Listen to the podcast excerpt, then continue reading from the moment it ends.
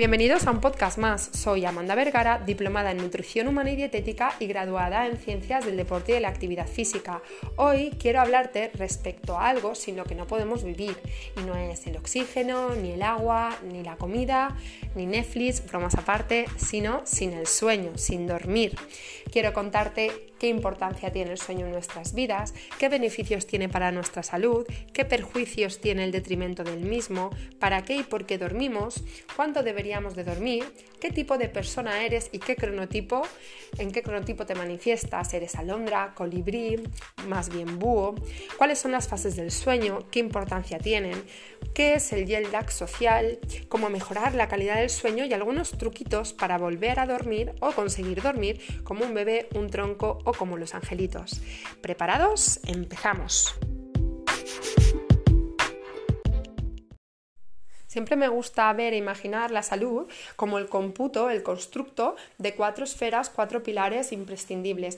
Me gusta pensar en la imagen de una silla con sus cuatro patas y qué pasaría si una de esas patas se queda coja. La silla se desequilibraría, se desequilibraría, no te serviría para sentarte. Lo mismo sucede con nuestra salud. Por eso es importante cuidar esos cuatro pilares de salud muy mucho. Por una parte tenemos eh, la salud nutricional o relacionada con una correcta alimentación por otra la salud del movimiento, del ejercicio físico, del deporte, por otra la psicológica, emocional, social y por otra y última en la que nos vamos a centrar hoy, el sueño, el descanso. Necesitamos dormir. Todos los seres humanos necesitan dormir y dormir las suficientes horas y con suficiente calidad. Dormimos para regenerarnos, para limpiarnos, para descansar, para asentar y almacenar la información del día y olvidar la irrelevante. El dormir es como unas mini vacaciones que le damos al cuerpo para que se y pueda afrontar un nuevo día con energía, con ganas, con entusiasmo, con ilusión. También dormimos para no enfermar, para que nuestro sistema inmunitario no se debilite o que mm, empeore nuestra función cognitiva. También para evitar estar de mal humor o, irritables, ¿no? Quien no ha pasado una mala noche de sueño y al día siguiente se ha sentido así, abrumado durante el día y, con falta de energía. También el dormir adecuadamente hace que disminuya nuestras nuestra ansiedad y nuestras ganas de comer y también nuestra exposición a determinadas enfermedades crónicas como puede ser la hipertensión, el infarto, la diabetes, el Alzheimer, pero también dormimos para aumentar nuestra esperanza de vida. Aparte de mejorar nuestra salud y del componente que tiene el sueño en esto, también eh, debemos de dormir para mejorar nuestra estética. Se ha visto que un déficit de sueño de forma continuada, entendiéndose por dormir poco o dormir mal durante mucho tiempo, influye negativamente en nuestra composición corporal, haciendo que almacenemos más grasa y seamos, sea más difícil para nosotros el aumento de la masa muscular.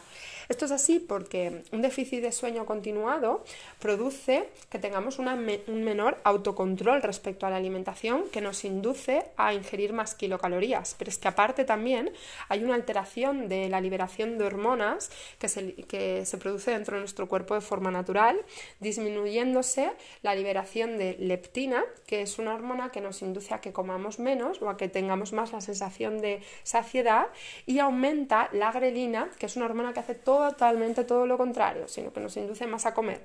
Por lo que debido a la alteración hormonal y a la falta de, de autocontrol y regulación que, que produce el no dormir suficiente, normalmente solemos comer más cantidad de comida de la que necesitamos y esto trae una consecuencia directa de la ganancia de grasa corporal y el aumento del peso.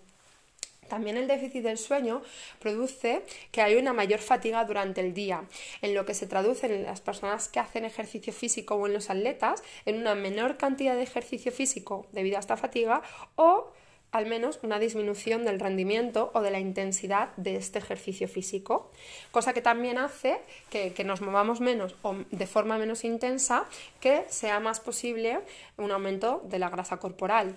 También el déficit del sueño afecta y de forma muy dura a nuestro sistema muscular, porque libera, hace que el dormir no todas las horas o, con la calidad suficiente, hace que haya una disminución de algunas hormonas importantes en el desarrollo de la masa muscular, como pueden ser la testosterona o la hormona del crecimiento o el factor insulínico. Ves que aparte también aumenta el cortisol, la hormona del estrés, que también favorece el aumento de la grasa y la disminución de la masa muscular. Vamos, que si, si quieres mejorar tu, tu cuerpo y tu estética, no solo vale con los dos clichés típicos de dieta y ejercicio físico, sino que también debes de cuidar muy mucho cómo duermes y, y cuánto duermes para poder conseguir eh, seguir mejorando. Para beneficiarnos de todas las bondades que tiene el sueño, tanto a nivel físico, estético y de salud, los expertos recomiendan dormir entre 6 y 8 horas, aunque esto puede cambiar eh, en base a la variabilidad individual. Hay personas que con 5 o 6 horas ya se sienten bien descansados, sin embargo otras necesitan dormir un poquito más para estar llenos de energía. Esto también está relacionado con el cronotipo de personas que seamos. Hay tres cronotipos relacionados con el sueño. Por una parte tenemos aquellas personas que son muy matutinas, las conocidas también a nivel de alondras, son personas que durante el día, primeras horas de la mañana, tienen mucha energía, el sistema nervioso central está muy enfocado, son muy capaces, muy resolutivas en las primeras horas del día, pero conforme se va acercando la nocturnidad, tienen facilidad para liberar de forma muy rápida melatonina y son personas que no suelen durar más de, las 10, 11 de la noche o que tienen que les cuesta ¿no? Eh, trasnochar un poquito más. Después tenemos las personas que son más vespertinas o conocidas también como búhos, que son personas que en la noche es cuando más energéticos se sienten, contra más capaces, es cuando desarrollan mejor las actividades, son las típicas personas que estudian por la noche o trabajan por la noche y esto les, repercute, beneficios. Sin embargo, no son muy, eh, muy buenos a la hora de madrugar, les cuesta más, la cama parece que les arropa más a las primeras horas de la mañana. Y después tenemos las personas intermedias o los colibrís, que son personas que pueden aguantar bien por las noches sin dormir y también pueden madrugar. Son personas mucho más adaptables a tanto a la nocturnidad como a la diurnidad. Son más moldeables en este sentido. Una vez visto eh, la importancia que tiene el sueño, los beneficios que nos reconforta, los perjuicios que puede llevar, llevarnos a nuestra salud y a nuestra estética, un déficit del mismo de forma mantenida, cuántas horas necesitamos dormir en el día y qué cronotipo podemos ser en relación a nuestro sueño, vamos a pasar para, a hablar de las fases del sueño para mm, finalizar hablando de algunas estrategias que podemos llevar a cabo para dormir mejor. A nivel general, la clasificación de las fases del sueño se dividen en dos, fase no REM o fase REM. De la fase no tenemos cuatro fases. La primera y la segunda serían las fases más de adormecimiento o de sueño ligero. Son las fases, las, las dos primeras en las cuales pasamos de la vigilia al sueño, de las cuales empezamos con ese duerme vela, con esa sensación de, que nos, de que nos estamos quedando ya ahí dormiditos, en las cuales también nuestro ritmo cardíaco y respiratorio disminuye. Estas fases de sueño ligero, la 1 y la 2, son las que tienen una mayor duración del ciclo de sueño en general. Alrededor de un 50-60% de nuestra nocturnidad nos las pasamos en esta fase. Y, son las fases en las cuales empezamos a desconectar sensorialmente y que nos produce un sueño ligeramente reparador, parcialmente reparador. Dentro de la fase no REM, aparte de la fase 1 y 2, tenemos la fase 3 y 4, que son las fases conocidas como el sueño profundo. Son fundamentales para nuestro descanso y es aquí en este sueño profundo donde se da una recuperación física y psíquica completa. Es lo que se entiende por un sueño realmente reparador. Después de la fase no REM entramos en, una nueva fase, en un nuevo ciclo, eh, que es la fase REM, o también conocida como el sueño paradójico. El sueño paradójico se le conoce a esta fase, esta fase REM, por todas las investigaciones que ha hecho Joubert, que es uno de los científicos que más ha, valorado este tema y en el cual yo me he basado mucho, eh, por cierto, para, este podcast. La llama eh, la, fase la fase REM o del sueño paradójico porque hay un contraste entre la muscular, es decir, la relajación total, el no movimiento, con la actividad del sistema nervioso central, ¿no? que es un signo de vigilia y alerta. Entonces, en esta fase es cuando a nivel muscular estamos desconectados total, pero a nivel del sistema nervioso central estamos muy, muy activos. Por eso, de hecho, se conoce también como fase REM, porque REMES, de sus siglas en inglés, movimientos oculares eh, rápidos. Nuestro cuerpo está muy descansadito, en pleno relajación, pero eh, nuestro sistema nervioso central está a tope. Aquí es donde se producen también los sueños y, las, y las, pesadillas.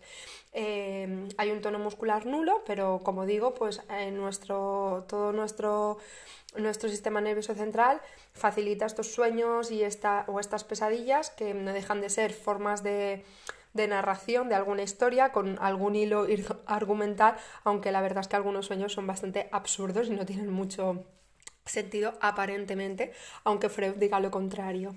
Em, estas fases de sueño se intercalan, es como un ciclo, ¿no? Primero nos dormimos, entramos en la fase no REM con sus cuatro fases y después la fase REM y después este ciclo se acaba y, vuelve y volvemos a empezar otro ciclo.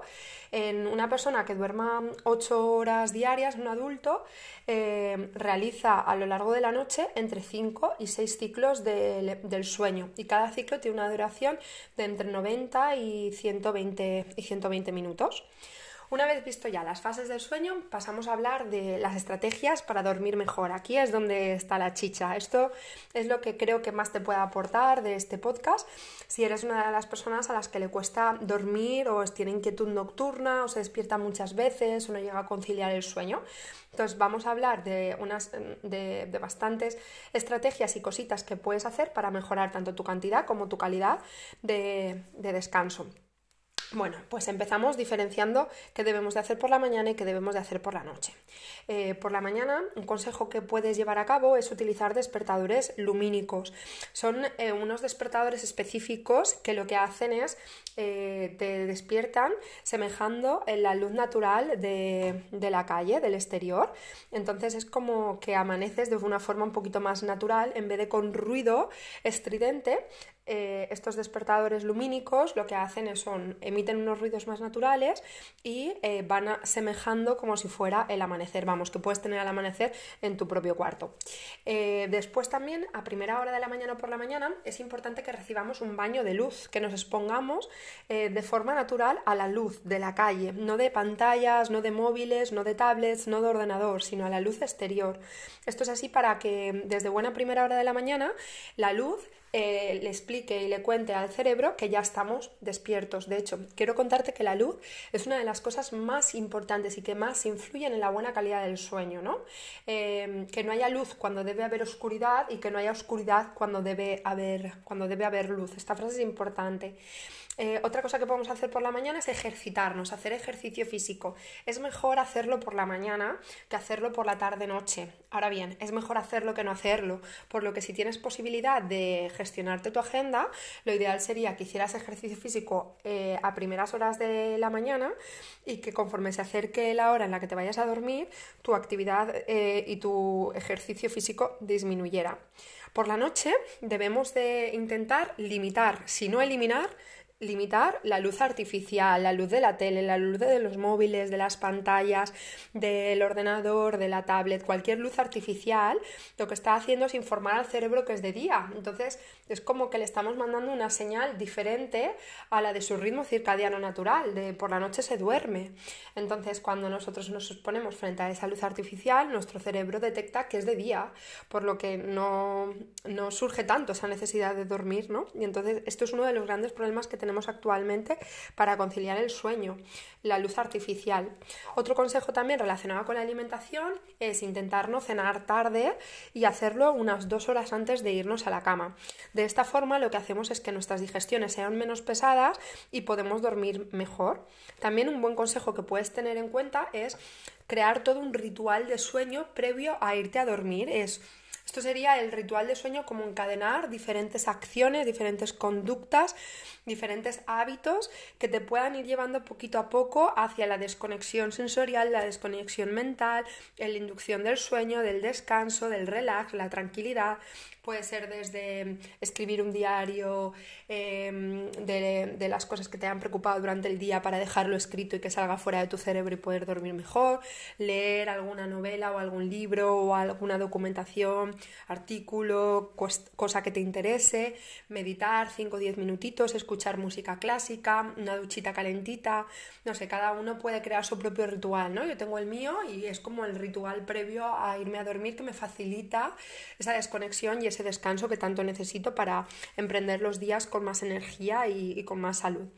También es importante considerar la habitación en la cual dormimos. Debe, debemos intentar que haya una total oscuridad en ella, que no haya tecnología, luces encendidas, ruidos, no quedarnos con la tele puesta, no quedarnos dormidos con la tele puesta y que la luz esté ahí como de fondo. También que haya una temperatura baja. Eh, deberíamos de intentar bajar la calefacción antes de irnos a dormir o incluso eliminándola sin pasar frío, pero que, la temperatura del cuarto esté bajita. Induce más eso el sueño eh, que, que, la temperatura del cuarto esté muy elevada, que haya mucha calor. También eh, podríamos intentar mantener una serie de horarios regulares a la hora de irnos a la cama. Es mejor tener siempre como un intervalo, pues de 10 a 11 me duermo, de 6 a 7 me levanto. Más que un día me duermo a las 3 de la mañana, otro día me levanto a las 11 eh, y que volvamos loco al cuerpo en cuanto a caos de horarios. Intentemos mantener unos horarios regulares y también el fin de semana, intentando evitar de esta forma el jet lag social. El jet lag social es un término novedoso que habla de las diferencias de, de las horas en las que nos dormimos y las que nos acostamos entre semana a el fin de semana y cómo cambian nuestros hábitos de sueño. Lo ideal es mantener una constancia de horas de irnos a dormir, tanto entre semana como en el fin de semana exactamente igual y disminuir así el jet lag social que mucha gente se piensa que se recupera después, es decir, las horas que no dormimos ya no se recuperan, es como decir, de lunes a viernes yo me alimento fatal, todo con bollería, con, procesos, eh, con productos procesados, con comida rápida y el fin de semana lo paso comiendo ensaladas y purés y cremas y destosificando mi cuerpo. No tiene sentido, ¿verdad? No voy a conseguir nada. Pues lo mismo pasa con, la, con el sueño. Las horas que perdemos, que no dormimos, que no invertimos en descansar y las invertimos en otras cosas, ya no las recuperamos. También sería bueno intentar limitar la cafeína por la tarde, incluso si eres una persona que tiene realmente problemas por la noche en la nocturnidad para dormir, de insomnio, etc., incluso eliminar la cafeína durante todo el día. Eh, también limitar el alcohol o incluso eliminarlo, meditar y utilizar técnicas de relajación, utilizar música clásica y también importante ignorar las noticias y evitar las conversaciones estresantes o desagradables por la noche que nos inquietan, que nos perturban y que no nos dejan descansar. Y por último, una vez hayas mejorado todos tus hábitos relacionados con el sueño, hayas instaurado todas estas estrategias, consejos, tips que te he dado para que puedas dormir mejor o que crees tus, tus propias estrategias para poder conseguir dormir mejor, hay que hablar por último de los suplementos, pero en última instancia yo los suplementos lo dejaría como, vale, es que ya estoy haciéndolo todo bien, estoy disminuyendo mi estrés, estoy haciendo el ejercicio físico por la mañana, estoy cenando dos horas antes, estoy em, no viendo pantallas, estoy exponiéndome a luz natural durante el día y por la noche, conforme se acerca, no, no, no utilizo ningún tipo de luz artificial, etc, etc, etc, y nada me funciona, ya entraríamos con lo último que hay que utilizar eh, si estas cosas no nos han funcionado, que son los suplementos. Los suplementos como infusiones tipo manzanilla, valeriana, pasiflora, lavanda, tila, estos te los aconsejo, ¿eh? independientemente de que, de que ya estés haciendo todos tus hábitos, las infusiones sí que pueden tener, aunque sean parte como entre comillas de suplementos, sí que las puedes utilizar diariamente. Lo que no te aconsejo es tomar diariamente magnesio, triptófano, melatonina, glicina, sin antes haber cuidado las otras cosas importantes para que puedas tener una buena calidad de sueño. El magnesio calma el sistema nervioso central y combate el insomnio y facilita el sueño. También los aminoácidos como la glicina o el triptófano, de hecho el triptófano es la materia prima para construir la serotonina.